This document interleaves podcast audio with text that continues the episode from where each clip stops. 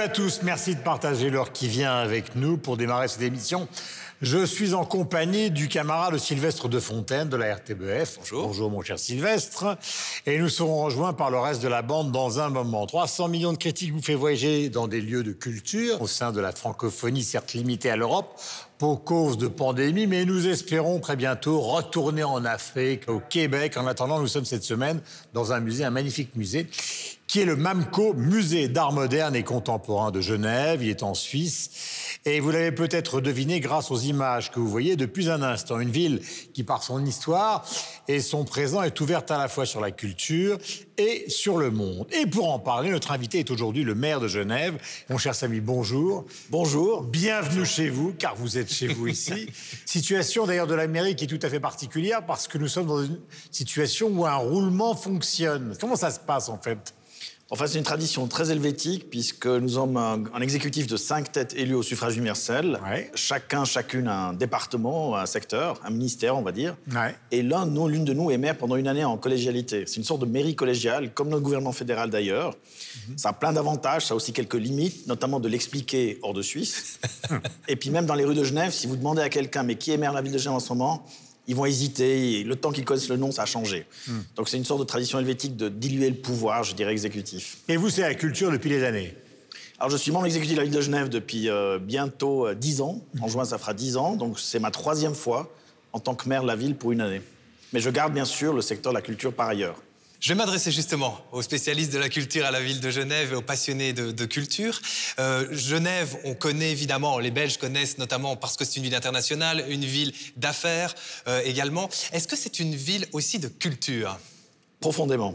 Profondément, on a par exemple, on est ici au musée d'art moderne et contemporain qui fait un travail magnifique.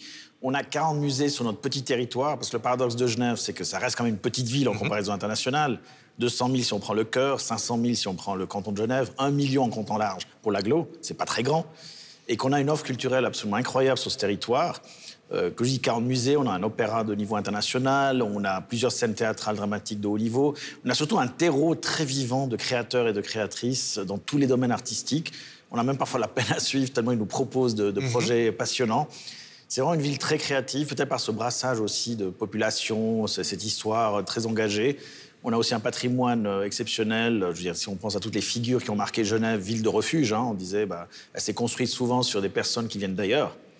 Un auteur célèbre euh, avait dit que Genève a cette capacité de faire des gens d'ailleurs des gens d'ici. Euh, je ne suis pas genevois d'origine. Hein. Je suis né au Liban, d'un père libanais et d'une mère alémanique, et je suis maire de la ville de Genève. C'est des histoires de ce type-là où les gens contribuent. Je ne dis pas que c'est toujours facile, bien sûr. Mais effectivement, c'est une ville profondément enracinée. On, vient de clore le Festival international euh, et forum sur les droits humains, qui fait rayonner l'enjeu des droits humains via les films et les reportages de manière très touchante et très prégnante, surtout dans le contexte actuel. Et j'ai vu un écho de presse à travers la planète. Parce qu'on donne la parole à des militants, euh, parfois euh, à distance parce qu'ils ne peuvent pas se déplacer. On a reçu, par exemple, la semaine passée, l'opposante bélarusse, euh, Svetlana Tikhanovskaya, où j'ai découvert une femme incroyable, turkmène, qui, qui, était une travailleuse toute ordinaire, et vu que son mari est en prison, elle est journaliste indépendante, toute seule dans un pays complètement totalitaire. Donc on a aussi une culture engagée. Euh, pas seulement une culture au sens disons, artistique Mhm. ou patrimonial, mais une culture qui s'intéresse au monde, justement. D'ailleurs, parfois, c'est le défi, parce qu'on a, par exemple, un festival de films pour la communauté hispanophone et lusophone, euh, Filmar, qui nous amène des pépites, justement, du monde latino-américain. Et euh, c'est cette mosaïque très riche qui fait aussi probablement qu'on a une très belle palette euh, culturelle. Je suis venu pour la première fois euh, en Suisse et à Genève, au MAMCO, pour voir l'exposition, la rétrospective Sylvie Fleury. C'était il y a de nombreuses années. Euh, je suppose que pour vous, en tant que maire, ce bâtiment, c'est vraiment stratégique, justement, pour l'attractivité internationale de, la ville. Je suppose que c'est pour ça que vous allez euh, bah, participer à la rénovation financièrement Absolument. Nous sommes ici dans un bâtiment industriel. Et il se trouve que, de par notre histoire, on a peu de témoignages de notre vie industrielle en tant que ville. Ils ont beaucoup été éliminés, voilà, par une époque où malheureusement on pensait qu'il fallait euh, faire du neuf absolument. Heureusement, ce bâtiment a subsisté, mais il est aujourd'hui très fatigué. Il n'a jamais été rénové. Donc, d'ailleurs, pour le directeur du musée, c'est un cauchemar en termes d'hygrométrie de température, et pour les équipes et pour les œuvres d'ailleurs, et pour le public. On a même envisagé, ça aurait été quelque part plus facile d'envisager de le sortir sur une nouvelle parcelle, de Oui. construire du neuf. Mais il y a une tradition, comme j'ai dit, une identité. C'est un peu comme notre musée principal, le musée d'art et d'histoire, vieux bâtiment pas simple.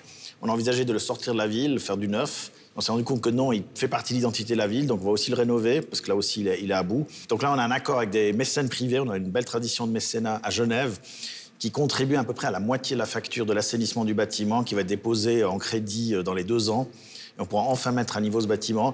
Donc notre rôle, il est principalement d'une part de soutenir la relève, c'est-à-dire qu'on a développé les crédits pour les jeunes artistes. Vous parlez d'artistes qui sont Sylvie Fleury ou d'autres, qui, à une époque, étaient des, des, jeunes artistes encore peu connus. Et notre Fonds municipal d'art contemporain les soutient en achetant des œuvres ou en soutenant des événements. Mm-hmm. une partie d'entre eux, un nombre non négligeable, perce. Donc on a cette aide au démarrage. Et puis ensuite, on soutient les institutions. Donc on subventionne le MAMCO, ce qui est une autre manière de soutenir. Et voilà, c'est comme la ville est propriétaire du bâtiment, on assumera notre responsabilité en donnant enfin un instrument, je dirais, euh, contemporain, tout en préservant l'identité de ce bâtiment, qui, comme vous le savez probablement, est au cœur d'un quartier très axé art contemporain. Hein. Il y a toute cette dynamique euh, très genevoise. Vous avez à la fois des institutions publiques, comme le MAMCO, vous avez les galeries privées, vous avez des lieux associatifs indépendants, parfois même un peu alternatifs. Et tout ce monde-là, quand même, se parle. Il y a plusieurs fois par année, alors pas en ce moment, le, les vernissages dits du quartier des Bains, qui permet à tout ce monde-là de, travailler ensemble, de se voir, de, collaborer, chacun dans son rôle. Une des leçons de cette crise, c'est que c'est déjà le cas avant, mais les cloisonnements un peu traditionnels qu'on a entre art vivant, artistes d'aujourd'hui, et patrimoine, déjà, je cherchais à les, pas casser, disons, mhm. à les atténuer. Mais alors là, par exemple, on a financé des résidences d'artistes dans les musées pour qu'ils puissent continuer à travailler malgré la fermeture des institutions. Et tout le monde se rend compte qu'en fait, ça paraît bête à dire, mais que c'est génial. Et il y a au moins un effet positif de cette crise, c'est qu'il y a des rencontres et des décloisonnements qui se sont accélérés. Dans l'histoire euh, des 50 dernières années, il y a eu des moments où tout se passait à Paris, tout se passait à New York, tout se passait euh, parfois en Belgique, euh, chez, chez, chez, Sylvestre. maintenant, Genève, c'est devenu une destination culturelle. Absolument. Création et en même temps, justement, exposition. Absolument, et on se réjouit de continuer sur cette lancée. On a, on a, on a le musée ethnographique qui a été rénové, qui montre qu'un instrument de qualité en termes de bâtiments et d'équipements, et il fait un, tabac. En plus, quand on parle de musée d'ethnographie, on est au cœur de la mosaïque culturelle genevoise. Donc ce qui est intéressant, c'est quand il monte une exposition, par exemple, sur les différents rites religieux du monde. Le directeur m'a dit, j'étais fasciné de voir qu'à Genève, j'ai presque pour toutes les orientations y compris les plus discrètes, quelques représentants à Genève qui la pratiquent. Donc il y a aussi ce côté mosaïque qu'on n'a peut-être pas assez exploité avant. Et puis, il y a aussi la Genève internationale, ce qu'on appelle donc tout le monde onusien et autour, qui, quand je suis arrivé à Genève il y a 30 ans, était assez coupé de la vie de la cité. Maintenant, on se rend compte que aussi c'est un apport donc d'interaction culturelle. Ça nourrit, euh, voilà, le, le, Festival international des films des droits humains que je citais, il se nourrit aussi beaucoup de cette présence. Et on a encore un potentiel inexploité. Donc, on est une petite ville, mais avec une très belle capacité aussi dans le domaine de la science et de l'art, de faire interagir euh, ces deux domaines. Mhm. Donc, je pense qu'effectivement, Genève, euh, on avait édité d'ailleurs euh, un guide du routard, destination culturelle. Et l'équipe du guide, à l'époque, était surprise de voir tout ce qui pouvait être relevé dans une ville de cette taille. Vous êtes en charge des affaires culturelles, mais aussi des affaires numériques. Oui. je suppose que cette double casquette, ça a été bénéfique pour passer, alors on n'a pas encore terminé euh, euh, cette crise, mais pour passer outre cette crise et d'être capable justement de faire un maillage et, de, et, d'avoir quelque chose d'intéressant euh, culturellement parlant? Effectivement, on a toutes et tous découvert l'importance du numérique, déjà pour se connecter. Là, aujourd'hui, on a la chance d'être ensemble, mais c'est vrai qu'il y a beaucoup de choses qui se passent en visioconférence. On a tous appris beaucoup de choses très vite. Les artistes ont mené des débats difficiles parce que rien ne remplace le contact avec le public dans la plupart des situations. Donc certains ont cru que ça devenait une sorte de palliatif définitif. Ça, c'est clairement pas l'objectif. Par contre, un, bel équilibre. Euh, certains festivals ont réalisé que les gens qui se connectaient, certains ne seraient pas venus physiquement, soit par raison de distance, soit pour d'autres raisons. Donc de trouver les bons équilibres et donc les bons instruments en plus du côté créatif, parce que les artistes sont champions pour euh, inventer des nouvelles formes. Par exemple, euh, on a un artiste, un chorégraphe, Gilles Jobin, qui nous fait des spectacles en réalité virtuelle de danse à travers les villes de la planète, en synchro. Euh, le festival, l'International Film Festival, qui est spécialisé sur le numérique. Et on les soutient activement parce que je pense qu'il faut positiver le numérique là où il est utile, mhm. sans en faire une panacée. Y compris en termes, bien sûr, éthiques, de, protection des données, etc. Merci, Samy. Merci à vous. Nous allons retrouver dans un instant nos camarades pour la suite de 300 millions de critiques. Voici le sommaire. Dans son nouveau livre Les enfants sont rois, la romancière française Delphine de Vigan s'attaque à un sujet très actuel dont nous allons débattre. Iliona est une jeune chanteuse bruxelloise, Tristesse. Son premier album a été conçu pendant le confinement dans sa chambre. L'équipe va partager ses impressions avec vous. Nous sommes en Suisse, l'occasion pour nous de reparler du plus célèbre des cinéastes suisses, Jean-Luc Godard, qui vient d'annoncer son désir de mettre un terme à sa vie de cinéaste. 300 millions de critiques, c'est tout de suite.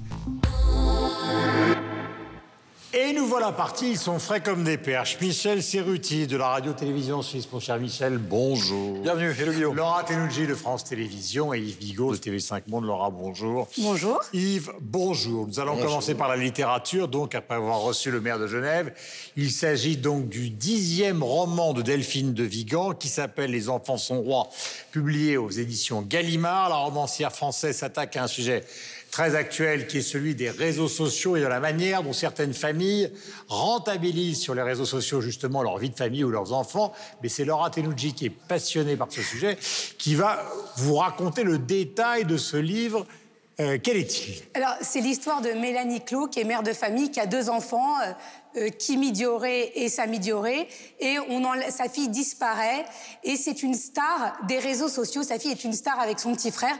Ils font ce qu'on appelle du unboxing. Donc, tout le monde ne sait pas ce que c'est que le unboxing. Du déballage. C'est du déballage, exactement, de cadeaux. Donc, tous les jours, ils sont filmés par leurs parents en train de déballer de nouveaux cadeaux, des produits alimentaires. Et les marques payent très cher pour pouvoir avoir accès à ces familles. Il faut savoir qu'aux États-Unis, il y a une chaîne, celle de Rihanna, qui a gagné déjà plus de 30 millions de dollars à 9 ans.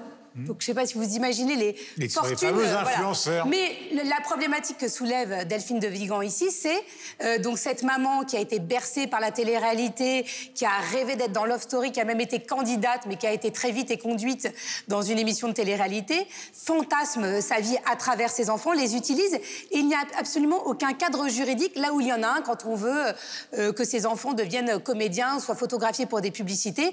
Là, il n'y a rien du tout. C'est les, les parents qui touchent l'intégralité de l'argent et qui utilisent leurs enfants pour gagner de l'argent et devenir célèbre. Voilà, donc c'est le, on va dire, euh, et la, petite fille disparaît lors d'une partie de cache-cache, et à travers, euh, voilà, cette enquête, on va découvrir à la fois ce qu'est cette exploitation des enfants, mais plein d'autres choses, parce qu'il y a plein de personnages intéressants euh, qui sont dans voilà, il y a un psychiatre qui intervient évidemment auprès du fils, il y a une policière qui s'appelle Clara qui intervient auprès de la fille, qui ressemble à une sorte de, de Nikita version euh, Luc Besson, une femme euh, un peu dans l'ombre, qui veut se mettre à l'abri des réseaux sociaux. Donc nous avons deux thématiques, celle qui vient d'être parfaitement exprimée, et puis en même temps ce côté polar, c'est-à-dire que va-t-il se passer, dans quelle manière ou de quelle manière cette revanche entre les enfants et les parents va s'organiser? Qu'est-ce que vous en avez pensé, Michel?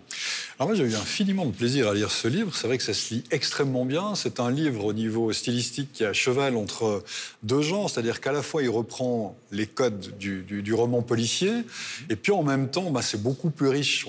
On, peut dire qu'un simple roman policier, entre guillemets, parce que c'est aussi un portrait de société une sorte de satire sociale aussi d'une certaine manière. C'est très aiguisé, ça nous fait découvrir, si on ne la connaît pas, une réalité des réseaux sociaux, des youtubeurs et de ces enfants stars désormais utilisés par leur famille. Donc il y, a les, deux choses qui fonctionnent euh, dans, ce roman. Et ça va même au-delà, je vais être relativement rapide, je trouve que ça va même au-delà du roman policier parce que tout d'un coup, à notre grande surprise presque, l'énigme policière, elle est résolue aux deux tiers, trois quarts du livre. Alors on se dit, mais qu'est-ce qui va se passer après? Parce qu'il reste encore un quart du bouquin, les, on voit les pages. Et ce quart du bouquin, ce tiers quart du bouquin supplémentaire, eh bien, nous raconte encore autre chose, va au-delà de simplement l'histoire purement policière, et c'est une partie qui est aussi tout à fait intéressante, quand même l'énigme policière a complètement disparu à ce moment-là. Donc je, trouve que c'est un livre qui est, assez réussi sur le fond. Sur futur, hein, absolument. pas forcément dans le temps d'aujourd'hui, on est, on va jusqu'en 2030. Ce qui est intéressant, c'est c'est que ces deux, ces deux enfants, donc euh, les deux parents finalement se rendant compte qu'ils ont été un peu trop loin se retire dans le midi et mène une vie un peu tranquille d'influenceur en gagnant quand même beaucoup d'argent. Mais alors vous avez deux sortes d'enfants. Vous avez le frère qui lui disparaît, qui n'en peut plus et qui se retrouve face à ce psychiatre. Et de l'autre côté, vous avez la fille qui voudrait bien savoir ce qui lui est arrivé quand elle a disparu et qui au fond réclame sa part du gâteau. C'est-à-dire que vous avez ces deux sentiments. C'est exactement ça. Ce qui est vraiment intéressant avec ce livre, c'est que j'ai l'impression, parce que j'ai lu d'autres bouquins de Delphine de, Vigan, qu'elle continue à creuser la même veine. C'est une veine de, violence envers les enfants. Et c'est tout le. Et quand euh, on a la chance d'en avoir lu plusieurs, euh, même son Rien ne s'oppose à la nuit, qui parlait d'elle, mais qui parlait aussi de sa, maman, puisque c'était euh, après le décès de sa maman, il y a vraiment tout, ce travail psychologique en creux, parce qu'on peut le lire effectivement comme un polar, on peut le lire comme un, un phénomène de société sur sur les haters, les likers, le, le- le unboxing euh, aussi. Mais il y a vraiment ce travail sur les enfants qui est passionnant et c'est eux, en définitive, qui sont le centre Et, et même. d'ailleurs, euh, l'héroïne, enfin Mélanie Clot, on voit aussi le rapport qu'elle avait elle-même avec sa mère. Tout à fait. Une mère euh, qui ne l'aimait pas et finalement c'est pour ça qu'elle a eu besoin de reconnaissance. Donc ça montre en fait les dégâts que peuvent faire les parents sur leurs enfants Exactement. à travers différentes générations. Et avec ce, ce miroir, si on veut inverser, qui est la, la policière dont on n'a pas parlé, mais qui, elle n'a pas d'enfant, euh, qui est n'en veut pas. qui n'en veut pas, euh, qui est vraiment non pas dans l'émotionnel, mais dans le rationnel, euh, qui n'est pas et qui est dans la discrétion aussi, parce que réseaux c'est ça, tous ces gens sont vraiment euh, euh, addicts, euh, dépendants de ces réseaux sociaux. C'est ça aussi qui est, qui est dingue. Et ce qui est aussi dingue, je trouve, c'est que euh, tous ici, euh, dans, dans- dans cette discussion, on est confronté à ça. On travaille dans les médias, on voit ça tout le temps. Ça m'a aussi fait penser, vous vous souvenez, à cette mini-miss qui avait été assassinée dans les années 90 euh, par son frère, justement, aux États-Unis. Euh, C'était les débuts, effectivement, les années 90 aussi.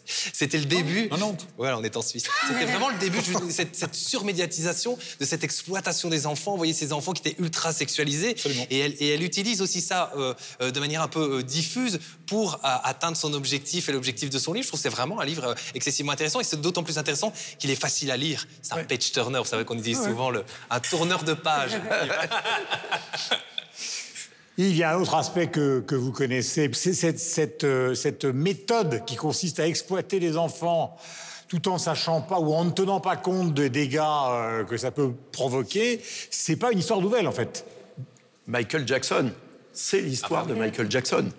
Mais cette histoire, c'est celle du euh, viol de l'intimité euh, des enfants, de leur personnalité, c'est-à-dire la, la capture de leur personnalité, puisque on découvre au final que ces deux enfants sont totalement perdus parce qu'ils ne s'appartiennent plus, ils ne savent pas qui ils sont au point de, de- de paranoïa et de ne plus euh, pouvoir euh, euh, vivre.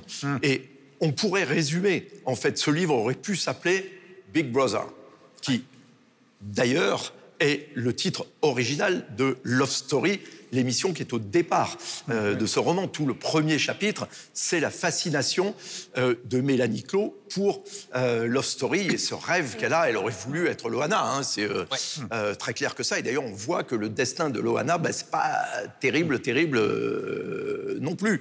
Euh, alors, moi, la phrase de Stephen King, qui est citée en exergue euh, de Les enfants sont rois de Delphine de Vigan, je pense, résume absolument euh, tout ce que veut dire euh, ce livre.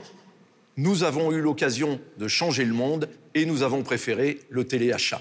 Tout est dit.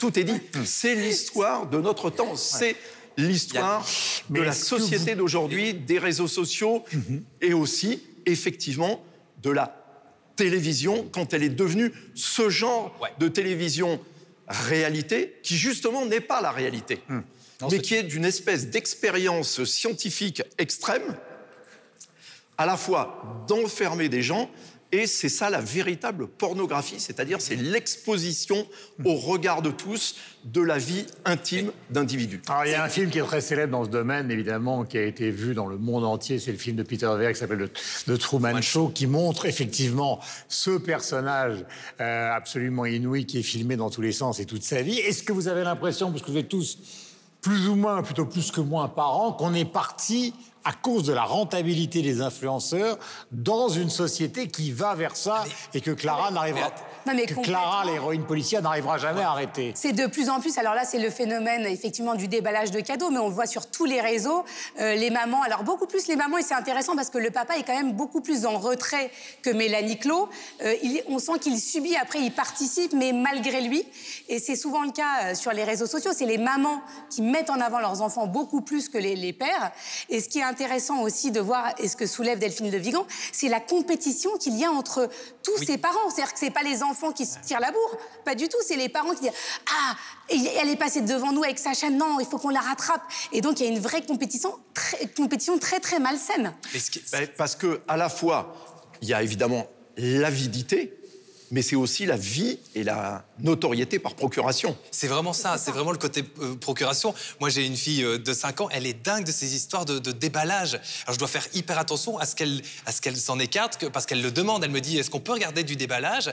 Euh, Et c'est ce côté, elle, alors qu'elle a plein de jouets. Je veux dire, Alors, elle est pas- Sylvestre, qu'elle regarde les émissions politiques de la RTBF. Voilà, bah Non. Elle risquerait de s'endormir.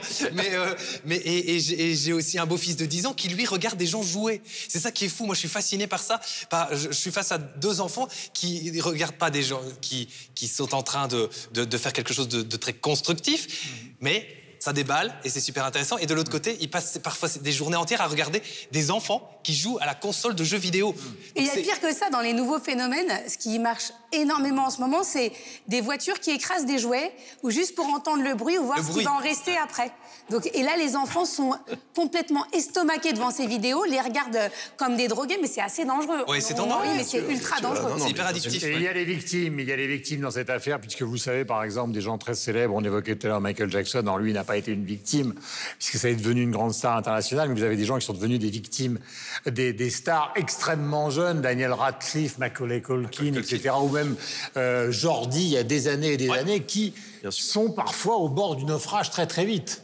Mais, avec une différence en ce qui concerne ces enfants youtubeurs, c'est-à-dire que même s'il y a eu des excès qui ont été réalisés avec Michael Jackson, avec Radcliffe, avec, avec certains, là on est vraiment dans le cadre de l'intime, on est dans la famille. C'est-à-dire que pour eux, il n'y a même plus de séparation entre un refuge. plateau de télévision et puis la vie dans sa maison, dans sa chambre à coucher, dans sa salle de bain, dans sa cuisine.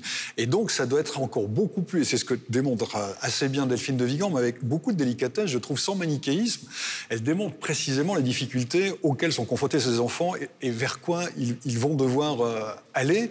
Et je la trouve aussi forte dans le portrait qu'elle fait de Mélanie Clou, parce que, encore une fois, elle ne condamne pas moralement, c'est-à-dire qu'on rentre petit à petit dans la psychologie de cette femme, de pourquoi elle fait les choses, et on est intimement convaincu, comme elle l'est, alors même si on peut avoir un regard plus critique, que ce qu'elle fait, elle le fait en pensant qu'elle fait quelque chose de bien, Oui, tout à de juste, de bon pour, ses vrai, enfants. c'est vrai, Michel, mais c'est aussi l'expression du narcissisme Bien sûr. jusqu'au boutiste de notre époque. Bien sûr. Et induit par la télévision, d'une part, et par les réseaux sociaux, plus encore. Bien sûr. Voilà, d'ailleurs, au, au cours du livre, dont on va rappeler le titre, elle n'envisage pas une seule seconde d'arrêter, même si son Non, mari, lui, du tout. euh, Non, non, non, elle prend une distance par rapport à ça. Le livre de Delphine de Vigan s'appelle Les enfants euh, sont rois. Deuxième Et sujet, Guillaume, pardon, il faut aussi rajouter que c'est déjà un best-seller et que ça va être certainement un des plus gros succès euh, de l'année. hein. Et on, et on a envie de le voir en film. On le verra. Nous passons maintenant à la musique. Elle s'appelle Iliona. C'est une jeune chanteuse bruxelloise. Tristesse, son premier album, a été conçu pendant le confinement dans sa chambre et essentiellement composé euh, au piano. Et avant que Sylvestre euh, nous, nous la présente et que nous parlions d'elle, je vous propose d'écouter un extrait de ce premier album qui est intitulé, d'ailleurs, c'est le titre phare de l'album, qui est intitulé Reste. Reste avec moi. Reste,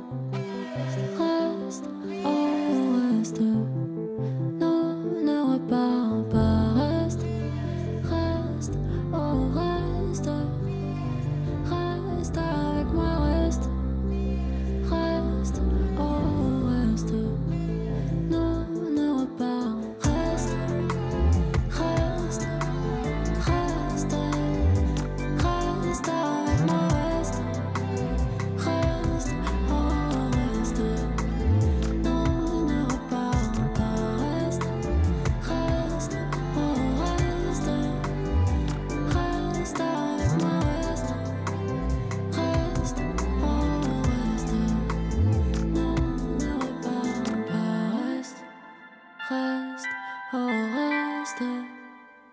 Reste avec moi, reste. Reste, reste. Sylvestre, qui est-elle? Alors c'est intéressant parce que c'est un hasard de- des choix éditoriaux de cette émission, mais Iliona, elle adore Delphine de Vigan et elle s'est fait connaître euh, avec des chansons sur Instagram pendant le confinement.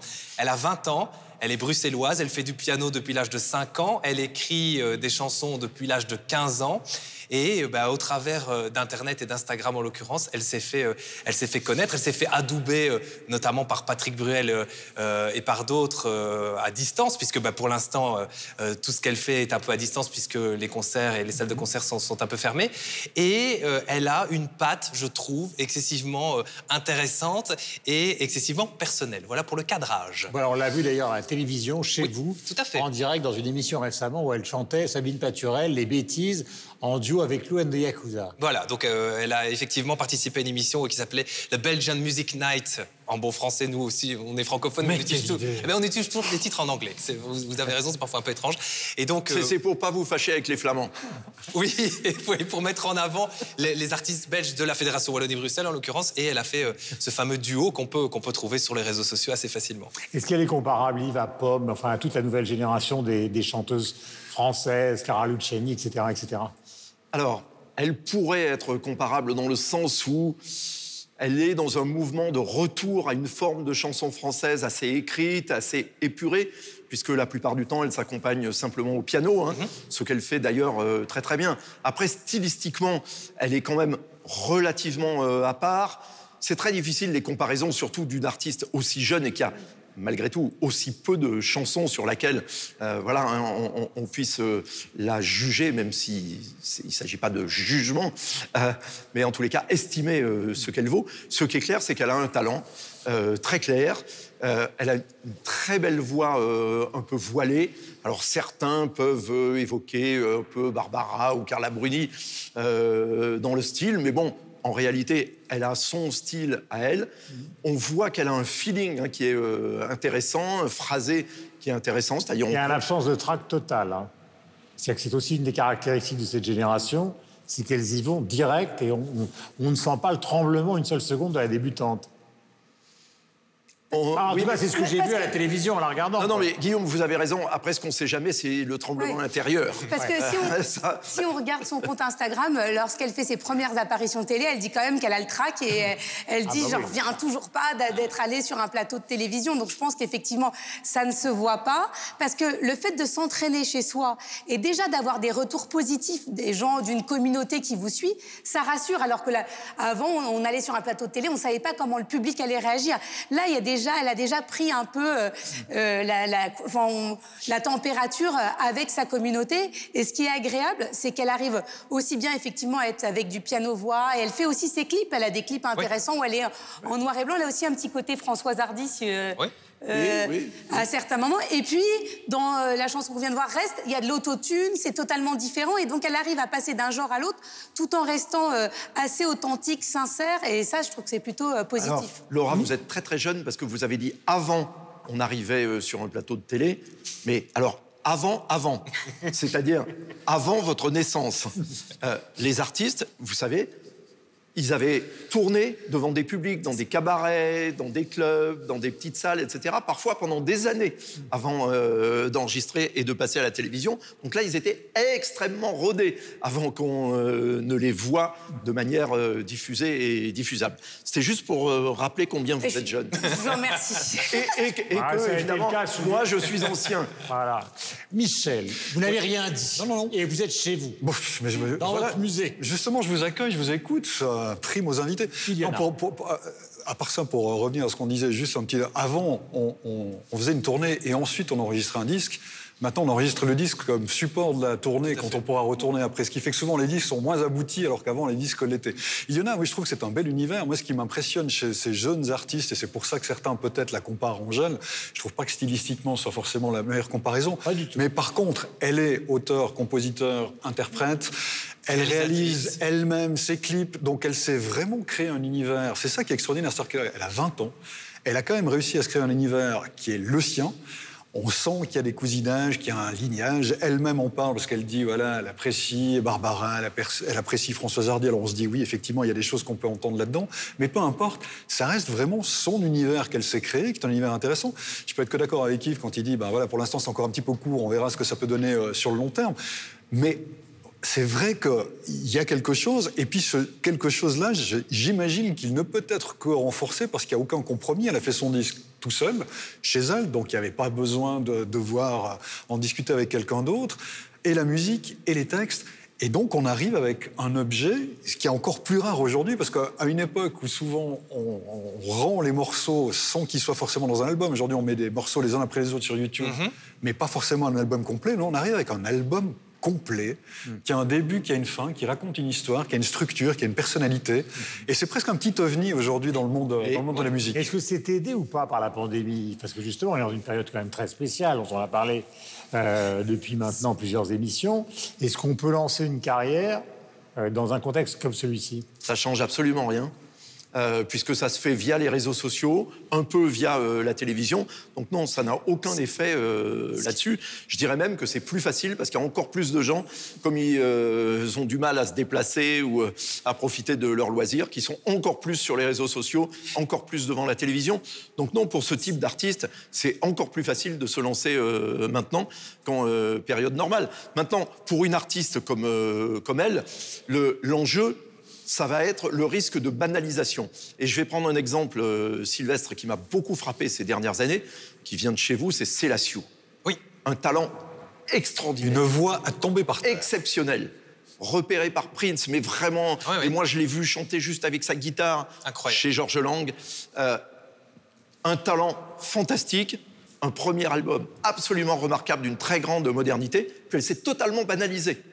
Et, et du coup, euh, bah, Et pour quelle Elle s'est- raison alors, elle s'est banalisée ça- parce que. et du coup, Ouais. ça- et du coup, c'est- voilà, bah, sa carrière, euh, Mais c'est plus grand chose, alors qu'on la voyait partie aux États-Unis. surtout qu'elle est passée par la dépression et qu'à un moment donné, elle n'a pas, elle a pas supporté tout, ce- tout ce, ce- cette pression qu'elle avait sur les épaules. Elle qui n'avait euh, comme toute euh, ambition que, que de faire de la musique, un peu comme Ilona. Ce qui est intéressant et ce qui est notable chez nous en Fédération Wallonie-Bruxelles avec le phénomène Ilona en particulier, c'est qu'elle ne passe pas comme la plupart aujourd'hui des artistes euh, euh, francophones belges par The Voice. Aujourd'hui, la plupart de ces, des artistes qu'on entend à la radio, en Belgique, francophone en tout cas, passent par The Voice Belgique. Et par l'RTBF en l'occurrence, parce que c'est nous qui produisons l'émission. Elle, elle est hors radar. Donc elle, n'avait aucun- elle ne s'est même pas dit je chante bien, je chante un petit peu, je vais aller me tester devant un public dans The Voice, ce que font les autres. Elle, elle a simplement mis ses morceaux pour voir. Et je la crois quand elle dit c'était juste pour voir. Et à un moment donné, je me suis réveillé un matin et je me suis rendu compte qu'il y avait plein de, de gens qui me suivaient sur Instagram et que et je la crois totalement. D'ailleurs, elle fait une musique qui est complètement hors sentier battu. C'est vraiment excessivement personnel. Ça va du côté même de James Blake, des gens comme ça qui font de la musique un peu presque expérimentale. Il y a des morceaux qui lorgnent avec la musique expérimentale quand même. Mais elle peut se le permettre aussi parce qu'elle est auteur-compositeur. Tout à fait. Alors que dans The Voice, il y a beaucoup d'interprètes. Exactement. Donc c'est euh, vraiment aussi, ce qui à fait euh, sa personnalité aussi. J'ai tout mangé, le chocolat. c'est ce qu'elle a chanté. Hein. Il a réussi à la placer. Il a réussi à la placer. Ça fait depuis ce matin. en même temps, Durand qui Sabine Patinel quand même. attendez, attendez les enfants, écoutez notre, nos bien-aimés ré- réalisatrices, je veux dire les, les caméramans qui sont avec nous, qui vont vous chanter le refrain. Euh, Allons-y les filles, pardonnez-moi. Un, deux, trois. Je fais rien que Des des, bêtises. bêtises, des bêtises Quand t'es pas là. Voilà, ça a été la reprise qui a fait un tabac. Merci les filles, qui a fait un tabac. Donc euh, ça aussi c'est important euh, d'associer des mondes différents, euh, Yakuza et, et Iliona, et de récupérer des chansons qui viennent euh, du fin fond donc euh, du patrimoine. Nous allons euh, passer à autre pas du chose. patrimoine, ça se discute. Hein. Ah, bah, quel, quel type de patrimoine hein Voilà, c'était l'album Tristesse d'Iliona, enregistré pendant le confinement dans sa chambre au piano. Seul au piano, c'est déjà un succès. Nous allons parler d'un personnage célébrissime dans le monde entier. C'est André Crétenant qui va nous rejoindre de la radio-télévision Invité virtuel d'un festival international qui se tenait en Inde en février dernier. Jean-Luc Godard, qui a 90 ans aujourd'hui, a évoqué dans une interview son désir de mettre un terme à sa vie, a-t-il dit, de cinéaste une fois ces deux projets en cours finis, à savoir un film qui sera diffusé donc euh, sur Arte et un autre intitulé Funny War. L'occasion pour nous de reparler du plus célèbre des cinéastes suisses et probablement du plus célèbre des cinéastes francophones. Nous sommes avec André Crétenant, mon cher André, bonjour. Bonjour. De la RTS, nous sommes chez vous. Je crois que vous avez vécu une expérience assez particulière le concernant. Une, une expérience effectivement avec ce personnage, avec ce redoutable, hein, pour reprendre le titre du film de Hazanavicius, avec Louis Garrel dans, dans son rôle, ça m'a beaucoup marqué. Ça m'a presque plus marqué qu'avec le- les films de Godard. Non, mais j'exagère un petit peu. Oui, alors une expérience, on a eu l'idée un jour, puisque à l'époque euh, j'étais rédacteur en chef du journal télévisé, et on a eu l'idée de le confier à des réalisateurs suisses, à des cinéastes suisses, qui est une idée un peu folle, qui est une idée presque belge je pourrais, je pourrais dire. Et donc, on a, on a proposé à, à Godard de nous faire un sujet, un sujet euh, voilà, pour, le, pour, le, pour le JT. Alors, imaginez-vous que tous les cinéastes ont joué le jeu, et Godard a dit oui, moi je vous fais un sujet. Mais vous savez ce que c'est qu'un journal, Guillaume? Je l'ai présenté pendant longtemps. voilà. Et donc, on demande aux journalistes un sujet d'une minute, une minute trente. Voilà. On sait qu'on ne respecte jamais la durée. On demande à 52 minutes. On en fait 54. on demande un sujet à 1,30, on vous fait euh, 2,30. Eh ben, Godard, lui, il, a fait, il en a fait un peu plus. Il en a fait trois fois plus. Et on s'est retrouvé évidemment devant un collage, une sorte de. Le, le- le journal de ce qu'il a fait plus tard, en fait, avec, euh, avec ces fameux collages. euh, Ces collages Histoire des cinémas. Histoire, je trouvais plus le, Voilà. plus le titre. Et donc, euh, nous arrive cette cassette, c'est encore l'époque des cassettes, dans une, dans une enveloppe, et je vois la panique euh, du producteur euh, du journal télévisé qui dit Merde, un génie et qui me dit mais qu'est-ce qu'on va faire avec ça Ouais. Et je leur ai dit mais c'est une œuvre, Ouais. donc on va la diffuser. On ne coupe pas Godard. Non, bien sûr. Et donc on n'a pas coupé Godard. Et je me souviens encore de la présentatrice qui dit euh, soyez très attentifs, tendez l'oreille pour bien comprendre ce que va, ce, ce que va nous dire euh, Godard. Et donc on n'a pas coupé cette œuvre. Et je pense qu'on va le faire aujourd'hui. Plus de dix ans plus tard, c'est en, 2010 en 2008. Ouais. Et donc, je pense qu'aujourd'hui, on peut se permettre de couper un petit peu. Et c'est pour ça que moi, je vous propose de regarder un extrait. En un sens, voyez-vous, la peur est tout de même la fille de Dieu. Racheter la nuit du vendredi saint. Elle n'est pas belle à voir, non. Tantôt rayée, tantôt maudite, renoncée par tous. Et cependant, ne vous y trompez pas. Elle est au chevet de chaque agonie. Elle intercède pour l'homme.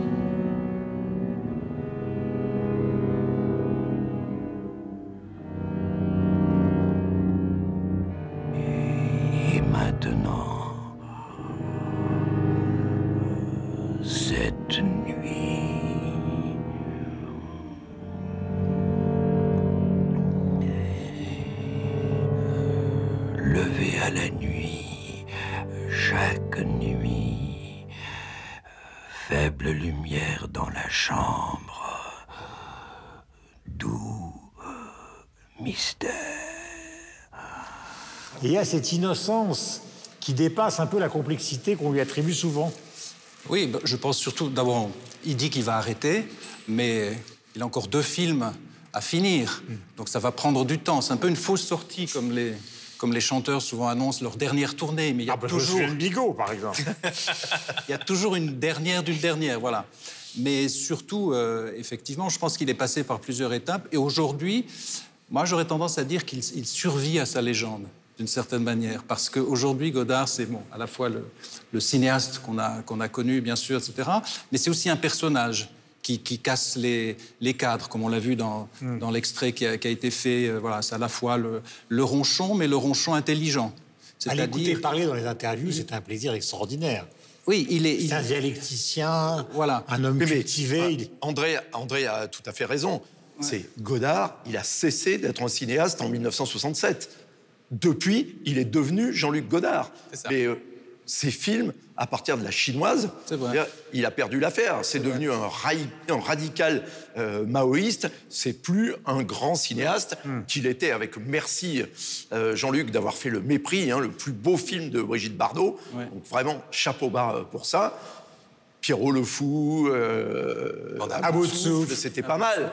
Mais après, euh, après 67. euh, Ah, il y a quand même eu Week-end, Détective. Enfin, il y a quand même eu beaucoup de films qui ont qui n'ont pas été si in- inintéressants que ça, c'est le moins qu'on puisse dire. Non, mais qui n'ont pas intéressé grand monde, en revanche. Ça, c'est Oui, un autre mais sujet. il s'est imprégné en fait de, de- des idéologies de l'époque Ouais. euh, aussi. C'est ça qui est intéressant. Et souvenez-vous de, de ce qu'on disait de lui en 68, c'est-à-dire c'est le plus con des Suisses pro-chinois. c'est comme ça. Hein Bon. Donc il a une certaine célébrité. Voilà, justement, à propos de, de la célébrité, il dit Moi, je suis pas très très célèbre, mais quand il parle du mépris qu'évoquait Yves, il dit Moi, ce qui me plaît dans le mépris, c'est quand je rencontre des gens jeunes. Je ne sais pas quand il les rencontre, mais au fond, tu les as vus, mes fesses. C'est-à-dire qu'ils disent Ils sont complètement branchés sur ça, parce que finalement, aujourd'hui, ils parlent comme ça. Et, et donc, il y a une liaison extraordinaire entre ce Godard euh, de l'époque et celui qui existe aujourd'hui. Par contre, il ne se sent même. Alors, je ne sais pas s'il dit la vérité, parce que j'ai revu beaucoup d'interviews avant de préparer cette émission. Il ne se sanctifie pas. C'est-à-dire, il dit il y a effectivement Dostoïevski, Shakespeare, etc.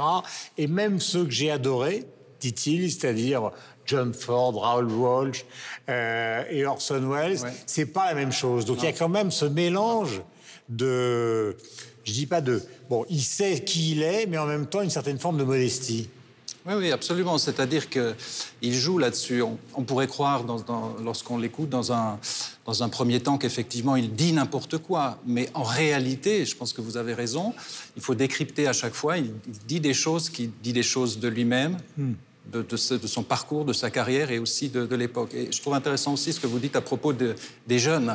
Je pense qu'aujourd'hui, les jeunes sont assez attentifs à ça, à cette manière euh, de, de parler, de, de casser les, de casser les codes. Et ça, c'est ça, c'est particulièrement, je pense, euh, De, de je pense déconstruire. De déco- je trouvais pas le mot. Oui. Déconstruire. Bah, il a été le premier à Déconstruire. dissocier la bande son avec le jeu, le plan de montrer Godard, des ce tableaux. qu'on appelle le plan Godard Voilà. métier, c'est-à-dire voilà, on fait une coupe qui paraît maladroite, mais qui en réalité est voulue et qui donne un, un certain style. Mes camarades. Yes. Qu'est- qu'est- Qu'est-ce que je peux vous dire sur Jean-Luc Godard? Bah, attendez, il habite à 200 mètres de chez vous. donc si vous êtes, si vous êtes incapable je te Est-ce qu'il est sympa?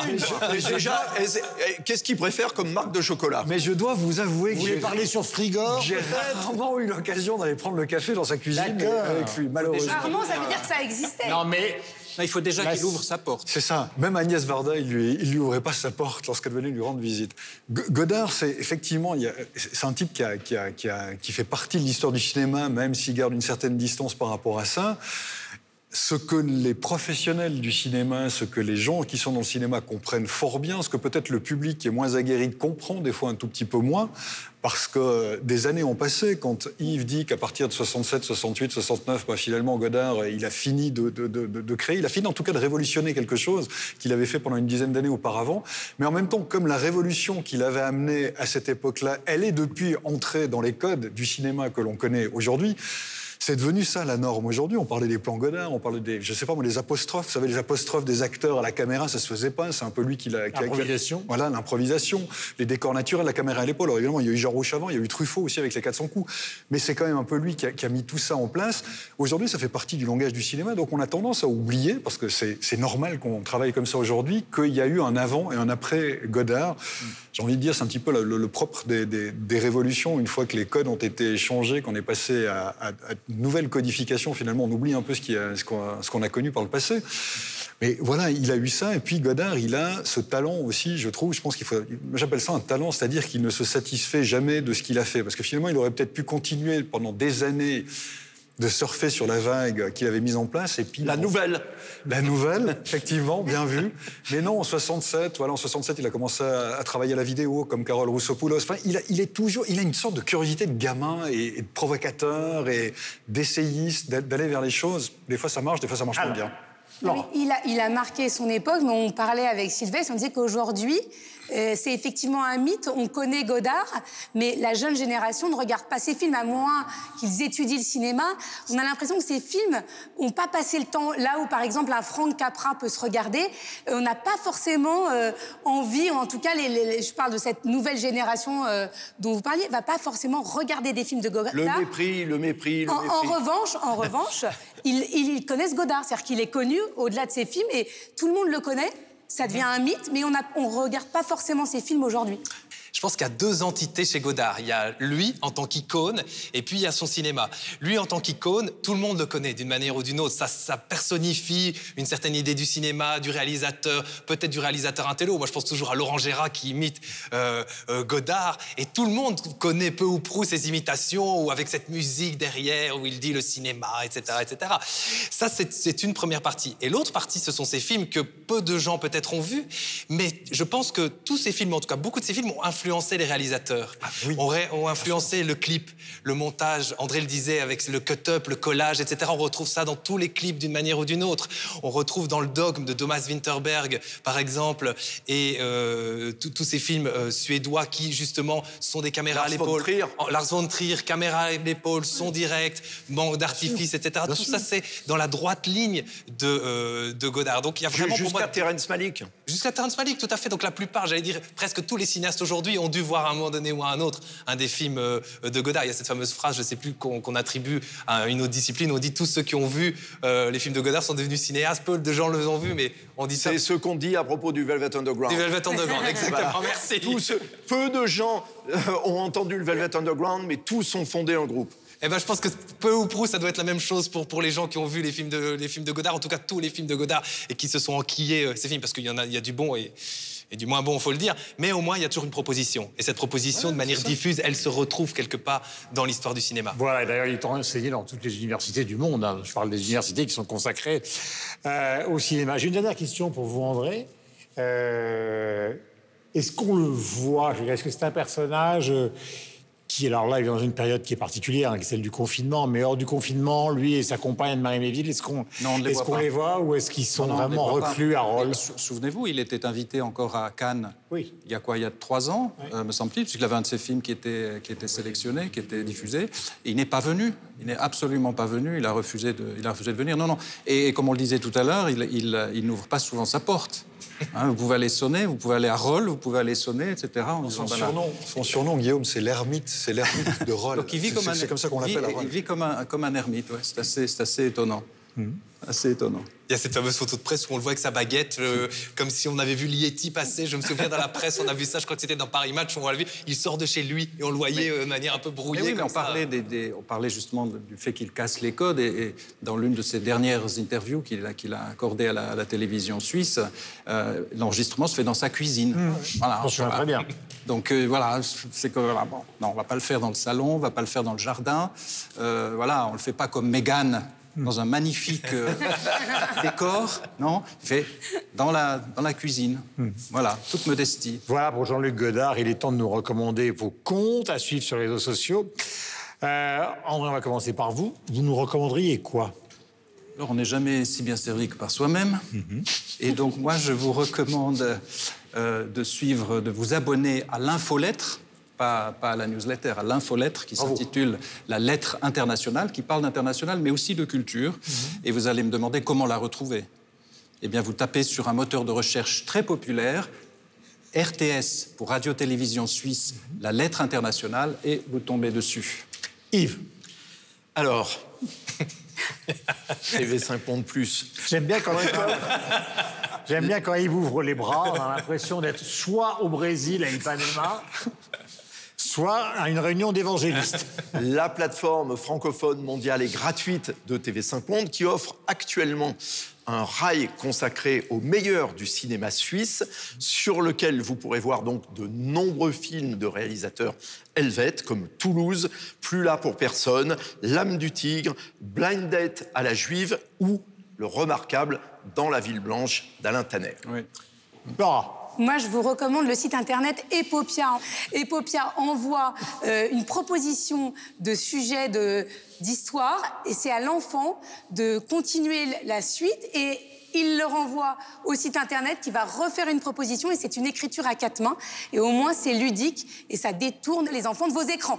Michel, Alors cette semaine, une page Facebook, celle de Lire à Lausanne. C'est une initiative de la municipalité de Lausanne pour mettre en avant la lecture. Et il propose notamment, c'est assez original, une fois par semaine, en fin de semaine, samedi, dimanche, une résidence littéraire numérique. C'est-à-dire qu'il y a un écrivain qui partage pendant un jour ou deux une partie de son expérience, mais via Internet. Sylvestre de Fontaine. Nous sommes ici au MAMCO, qui est un lieu important pour moi, que j'ai découvert pour la première fois en 2008 lors de la rétrospective euh, de l'artiste genevoise Sylvie Fleury. Et donc, je vous conseille le compte Instagram de Sylvie Fleury, qui est euh, pour moi euh, dans la droite ligne des grands artistes pop art, qui ne copie pas ni Warhol ni Liechtenstein, mais qui a vraiment quelque chose de très original dans la démarche. Voilà, et comme le MAMCO nous accueille, autant aller aussi sur le site du MAMCO, qui permet de découvrir toutes les expositions qui ont eu lieu donc ces dernières années. Maintenant, nous allons vous poser la traditionnelle question de fin. Nous parlions de YouTube lors du premier débat consacré au livre donc euh, de Delphine de Vigan. Si vous deviez monter votre propre chaîne YouTube, quel nom lui donneriez-vous? Il est à consterné, ce Sylvestre. Attendez, vous imaginez bien le- la question. Non, parce que le problème, c'est qu'il y en a déjà cinq des chaînes YouTube. De Fontaine, je ne boirai pas de ton eau. Oh. Ah bah attends, je vous ai pas dit ce qu'il y aurait, ce qu'il y aurait dans la chaîne en question. On veut que le titre. C'est mieux.